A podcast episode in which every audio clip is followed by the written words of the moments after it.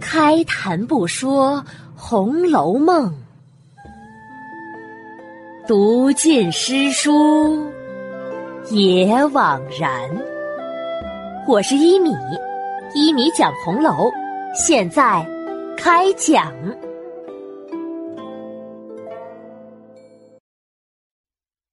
第三百九十集，顺藤摸瓜。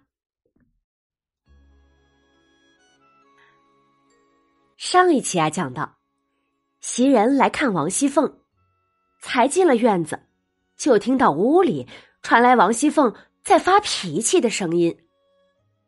哼，天理良心的，我在这屋里熬啊熬啊，可不想。竟然越发熬成了个贼了，这到哪儿去说理去呀？袭人听见这话，知道必有什么事情发生了。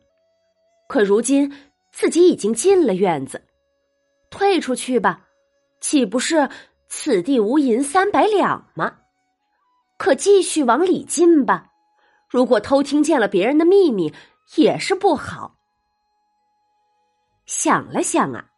袭人有了主意，故意把脚步放重了些，往里继续走，还大声的隔着窗子就问：“平姐姐，在家里吗？”“在呀。”平儿忙答应着迎了出来，见是袭人，就拉着她的手问：“哎呀，你怎么来了？”我来看看二奶奶，二奶奶也在家里吗？身上可大安了些。说着，已经和平儿手拉手的走了进来。凤姐儿此时呢，装作什么都没有发生似的，在床上歪着。见袭人进来了，才笑着站了起来。哦，是袭人呀，我好些了。还叫你惦记着，怎么这几日为何也不过我们这边来坐坐了？袭人呐，忙给凤姐儿见了礼。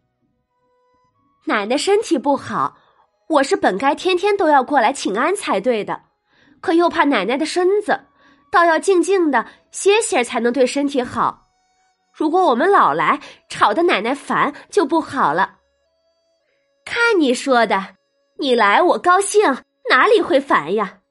倒是宝兄弟屋里虽然人多，但也就靠你一个照看他，我们也才放心。是他那里实在离不开你的。我常常啊也听平儿说，说你背地里还惦记着我，常常关心我的身体，这就是你尽心了。来来来，平儿让袭人坐。哎。平儿答应着，挪了张褥子放在了床旁边，让袭人坐下。风儿又端进茶来给袭人，袭人呐赶忙欠身客气着：“妹妹歇着吧，不用和我客气的。”说着，接过了茶，和王熙凤、平儿说些闲话，聊着天。这时，只见一个小丫头在外间屋里对平儿招手，平儿走了出来。那个小丫头悄悄的对平儿说：“平姐姐，旺儿来了，在二门上伺候着呢。”平儿也悄悄的嘱咐：“知道了，叫他先去，回头再来，别在门口戳着。”袭人见他们嘀嘀咕咕的，知道他们这边一定有事，也不好久坐了，又说了两句话，便起身告辞。凤姐儿啊，也不挽留，只是说：“有空啊，就多来我这儿坐坐，咱们说说话，我倒是开心。”平儿去送送你妹妹。哎，平儿答应着。把袭人送了出来。袭人见外面两三个小丫头都在廊檐下，屏声息气的齐齐的伺候着，个个脸上露出来凝重之色。袭人也不知是何事，也不方便问，便和平儿道了别去了。平儿眼见袭人走远了，这才转身进屋，回禀王熙凤：“奶奶，刚才旺儿来了，因为袭人在这里。”我就叫他先到外头等等，这会子是立刻叫他进来呢，还是让他继续等着，请奶奶的示下。凤姐儿此时的脸色已经阴沉了下来，摆摆手，哼，叫他进来。平儿忙叫小丫头去传旺儿进来。这里，凤姐儿又问平儿。你到底是怎么听说的？就是前头那个小丫头告诉我的。她说他在二门里头听见外头两个小厮说什么，这个新二奶奶比咱们旧二奶奶还俊呢，脾气也好。然后就不知是旺儿还是谁，吆喝了两个一顿，说什么新奶奶旧奶奶的，还不快悄悄的闭嘴，叫里头知道了，把你们的舌头还割了呢。平儿正说着，只见那个去叫旺儿的小丫头进来回：“奶奶，旺儿到了，在外头伺候着呢。”凤姐儿听了，冷笑了一声：“哼哼，叫他进来。”哎，那个小丫头答应着出来，对旺儿说：“奶奶叫你进去。”“哦，好的，好的。”旺儿连忙答应着，躬身走了进来。进来之后，凤儿在外间麻溜的给王熙凤请了安，然后就在外间门口垂手侍立着。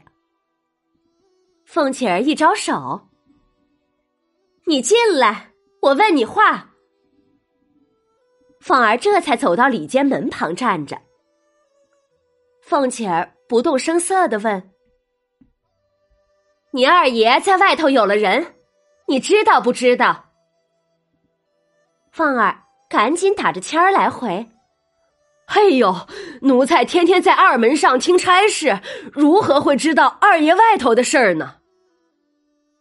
哼，你是自然不知道的了。你要是知道了，怎么会拦着人不让人家说话呢？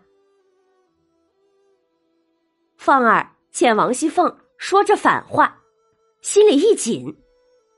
知道刚才自己训斥小厮的话已经被人给举报了，料想着瞒不过了，他便赶紧跪下。哎呀，具体的奴才真是不知道，就是刚才星儿和喜儿两个人在那儿胡说，奴才就吆喝了他们两句，可里面到底是怎样的实情？奴才确实是不知道，因此也不敢闻风就来回，还求奶奶问问星儿吧。他是常跟二爷出门的。凤姐儿听了，使劲啐了一口：“呸！你们这一群没良心的混账王八羔子，都是一条藤上的货！别以为我不知道呢。去，先去给我把星儿那个王八羔子叫了来。你也不许走。”等问明白了，他回头我再问你。好，好，好，这才是我使出来的好奴才呢。是是是。凤儿吓得连声答应了几个是，磕了个头，爬了起来，出来来叫星儿。这个星儿，就是上次在新房给尤二姐说贾府的那个假脸的心腹小厮。他此时啊，正在账房里和其他小厮们玩呢。他一听旺儿说二奶奶叫他，先是吓了一跳，心中奇怪，怎么两二奶奶会叫自己呢？这不常见呢。他心里没底。路上啊，就问旺儿：“旺叔，奶奶叫我什么事儿啊？你给我透透风呗。”我哪里知道啊？你进去不就知道了？旺儿可不敢告诉他呀。等进了王熙凤的院子，旺儿让星儿等着，他先进了去，回说：“奶奶，星儿来了。”哦，哼，叫他进来。那星儿听见王熙凤恶狠狠的声音。早已被吓得没了主意了，可又能怎么办呢？只得抖着胆子进来。凤姐儿一见他，冷哼一声：“哼，好你个小子呀！你和你二爷办的什么好事儿啊？你只管从实招来。”星儿听了这话，又瞄了一眼凤姐儿的脸色，以及两边丫头们的情景。早被吓软了，不自觉的就跪下了，只是磕头，不敢说话。凤姐儿等了一时，再次开了口：“实际上，论理儿，我也听说这事儿和你是不相干的，但只是你既然知道了这事儿，却不早来回我，那就是你的不是了。”你现在要是实话实说了，我还可以饶了你；可如果你再敢有一字虚字儿，哼，你就先摸摸你的脖子上能有几个脑袋瓜子。星儿听着，战兢兢的朝上磕头。他会和盘托出假脸偷取尤二姐之事吗？欲知详情啊！请下一集继续收听一米播讲的《红楼梦》吧。本集讲完，我想很多听众都会有一个疑问，那就是平儿的告状。平儿对王熙凤说了贾琏外头有人的事，这做法好像和平儿平日里的为人。不太相符啊！平儿一贯是明哲保身的，不太参与贾琏和王熙凤之间的事。上一次贾琏偷情多姑娘，还有俏平儿软语救贾琏这一出呢。那为何这次平儿会很反常的就来揭发了贾琏呢？有人说是因为贾琏有了尤二姐。让平儿自身妾室的身份有了危机，平儿是为了自身的利益才来告发贾琏的。我想啊，这并不是真正的原因，因为古代是一妻多妾制，就算贾琏娶了一个妾，也不可能影响平儿的。实际上，真正的原因就在本集平儿的话语里面。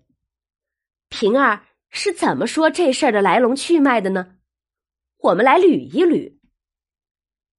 首先是两个小厮星儿和喜儿议论起新旧二奶奶的事儿，被旺儿听见，就训斥了他们。可这一幕啊，却被一个小丫头听见了。立功心切的小丫头马上告诉了平儿此事。说到这儿。大家就应该明白平儿此时的处境了吧？如果平儿不向王熙凤说这事儿，那个小丫头一定也会说的。那时，王熙凤再知道了，一定不会放过平儿的。就像我们如今的社会管理或者是企业管理一样，你一个中层干部，如果敢隐瞒下级反映的问题，到头来。必将纸包不住火，必将引火烧身的。这样的事儿，那是不胜枚举呀。所以，聪明的平儿马上就告诉了王熙凤这事儿，因为他知道这次是瞒不住的。和他相比，王熙凤的另外一个心腹旺儿在这件事儿上就被动了许多。旺儿。就是来旺，他们夫妇两个是王熙凤陪嫁过来的仆人。王熙凤对外放高利贷，就是他们夫妻在经手。上一次，王熙凤弄全铁砍寺，也是派旺儿出头去长安县找到节度使云光，破坏了金戈的婚姻。就是这样一个王熙凤的心腹，竟然没有第一时间向王熙凤汇报贾琏的动向，是他不如平儿能认清形势呢，还是他不如平儿聪明呢？大家可以来想一想。好了，今天呀就讲到这里了，希望关注、转发、加好评三连击哦。晚安。再见了。